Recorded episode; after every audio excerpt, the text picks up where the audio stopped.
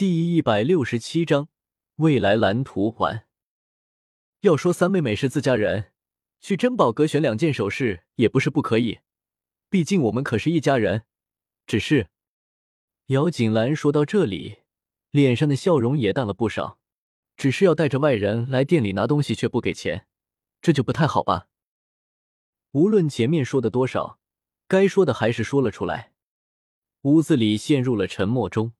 谁都没有说话，只有紫金麒麟香炉顶中烧着的炭火偶尔发出噼啪的声音。过了多久，姚老夫人停止了手中佛珠的转动，转头看着姚锦兰：“那你的意思是？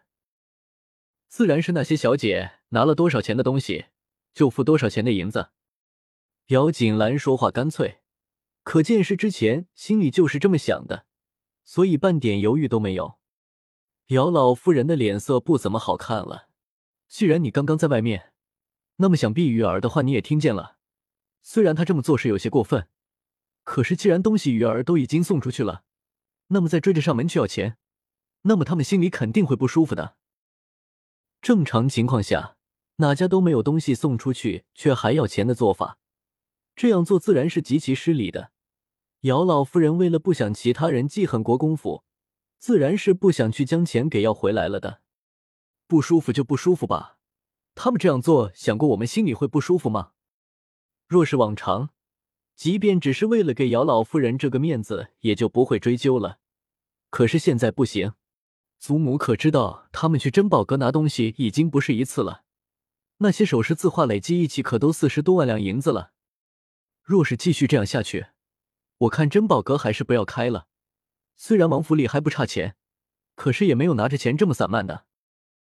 开铺子的目的本来就是在赚钱，结果珍宝阁这么做生意，不是在赚钱，每个月不仅要赔进去房租、人工钱，甚至连货物的本钱都没有拿回来。就是那家开铺子都没有这么开法的。听见累计银两达四十多万两，别说嬷嬷睁大了眼睛，这下就连姚老夫人都坐不住了。捏着佛珠的手一紧，脸上写满了讶然与难以置信。真的拿去了这么多的首饰？姚锦兰唇角微勾，端起茶杯的手微微一顿。祖母若是不相信的话，我这就让人将账本给拿上来，你可以好好看看。借着喝水的动作，姚锦兰掩去了眼底的讥讽。到了这个时候，姚老夫人还能包庇姚希瑜吗？姚老夫人闻言，深深的吸了口气，让自己呼吸顺畅一些，这才摆摆手：“不用了，这个你自己看着就是。既然都提到账本了，想必这事儿就就算是有些水分，可是也不会相差太多。在明知道前面是坑的情况下，姚老夫人怎么还会去踩呢？”欲扬先抑，趁着没有人注意的时候。一直都在旁边喝着茶水的林寒宁对着姚锦兰投去一个充满笑意的眼神。姚锦兰眼波流转，眼神平静，没有半分自得。过了许久，姚老妇人声音涩涩的问道：“锦兰，祖母。”姚锦兰将手里的茶杯在桌子上放下，转头认真的看着姚老夫人：“我知道祖母无论做什么都是为了国公府好。”若是您真的不想追究这个银子，我也可以不管。姚老夫人看着姚锦兰，深凹的双眼闪烁着晦涩不明的光芒。表面一听，姚锦兰的话说的很好听，只是聪明如姚老夫人却明白，姚锦兰的话没有说完，后面的话应该才是重点。这些年来，父亲虽然在官场上，只是终究势单力孤，若不是祖母你努力维持。国公府或许早就没有今日的繁荣了。姚奇轩虽然说是凭着国公府的硬蒙领了一个职位，但是那不过是一个没有实权的职位而已。所以国公府虽然有着公府的名头，却没有对应的权利。外面的人也不过是表面上敬着姚家的人，但是实际上心底里是看不起的。姚老夫人就是心里知道这一点，所以才会想方设法的想要盘上一门权贵姻亲。希望国公府可以借此摆脱现在的困境。这个也是当初平南王府一来提婚，姚老夫人就答应了的真正原因。这个姚老夫人知道，姚锦兰也是知道的。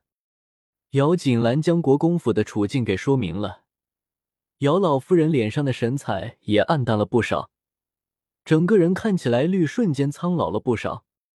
你啊，是个懂事的孩子。对于姚老夫人的评价，姚景兰脸上的表情不变。祖母要让国公府恢复到往日的尊荣，方法只有一个，那就是让国公府强大起来。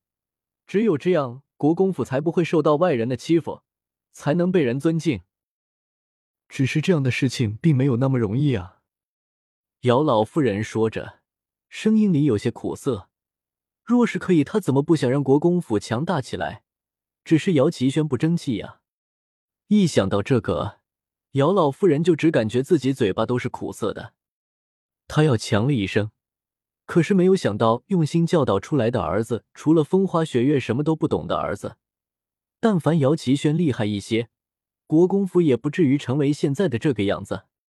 要说以前或许不容易，可是现在又不是没有机会。姚锦兰说着，坐直了身体，看向前方，林寒宁的位置。景兰虽然已经出嫁，但是依旧是国公府的大小姐。景驹已经考取功名。相信上面对他的任命也很快就可以下来。府里还有三妹妹，他们只要好好经营国公府的，重新恢复繁荣的日子指日可待。姚锦兰只用最简单的话语将国公府的现状给点明。姚老夫人是聪明人，自然能听得明白的。果然，姚老夫人听着姚锦兰的话，眼睛余光若有似无的在一旁凌寒宁的身上掠过。脸上的愁容倒是消散了不少，所以这次那些小姐从珍宝阁拿东西却不给钱的事情，我们不仅要追究，并且要好好的追究，才可以让那些人知道，国公府的东西不是街边小摊的物实，他们想要就要的。姚锦兰的话说的硬气，脸上的表情端凝，那淡然自得的模样让姚老夫人看得出神，许久之后点点头，没有再说什么。算是默许了姚锦兰的说法。随后，姚老夫人说身体不舒服，让姚锦兰顾自带着林寒宁在府里逛逛，自己在房间休息了。姚锦兰本来是想去姚景句的院子看看的，不想过去的时候，院子的小厮告诉他，姚景句今天和人有约，已经出去了，不在府里。姚锦兰扑了个空，也没有心情继续留在国公府里了。带着林寒宁转身就要走，不想却碰见了一个不想遇见的人。密林公主带着丫头站在距离姚锦兰和林寒宁几步远的地方，双目瞪大，神情狰狞，毫不怀疑，若是可以的话，密林公主肯定会扑上来将姚锦兰给撕了。当然，只是如果的话。现实是在看见密林公主的第一时间，林寒宁已经上前一步，将姚锦兰给推倒了自己的身后，神情戒备的看看她。密林公主本来是一脸凶狠的，看见林寒宁的动作之后，倒是突然笑了，只是那笑容中含着浓浓的苦涩。姚锦兰，你的运气还真是好的令人嫉妒呢。经历过危险的人都会深刻的明白，在遇见危险的时候。能够有一个人挡在自己的面前，是一件多么幸福、多么难得的事情。可是不仅仅是林觉意，现在就连林寒宁她的妹妹都能够如此，怎么能够不让人嫉妒呢？若是在发生那个时候，黄普瑞能够站在他的一边的话，即便他改变不了嫁入国公府的命运，可是日子也不会过得这么苦。只是这个世界上终究没有如果。这个世界上没有那么多好运呢。那些表面上看着的运气，可是却是经过了无数的努力和汗水才会拥有的。只是世人往往只看见了他们表面的运气，却从来不会研究他们背后的付出，才会形成所谓的运气之说。密林公主冷冷一哼，对于姚锦兰的说法不做评论。姚锦兰也不在意，反正她也没有想过要她相信。若是公主没有其他事情的话，那么我们要先回去了。密林公主虽然嫁入了国公府，不过他们对她的称呼却也从来都没有改变过，这是一种尊重，但是又何尝不是一种变相的疏离呢？若是密林公主聪明会做人一些，或许在国公府的日子还不至于如此的难过。只是现在看来，她明显不是那么聪明的人。好在姚锦兰也没有心情去提点的她。林寒宁闻言。拉着姚锦兰的手，转身就要走，可是密林公主却拦住了他们。你想要做什么？林寒宁面色不善的看着密林公主。不过，不管你想做什么，我都劝你安分一些，否则有些后果不是你能够承受的。自从知道密林公主为了陷害姚锦兰，竟然放老虎去咬姚锦兰的时候，林寒宁对密林公主的戒备就上升到了对战级别。京城里一些贵女之间的算计也不是没有，但是一出手就是老虎，直接算计人性命的密林公主还是头一个。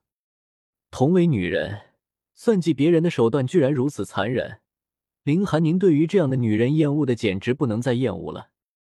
全书完。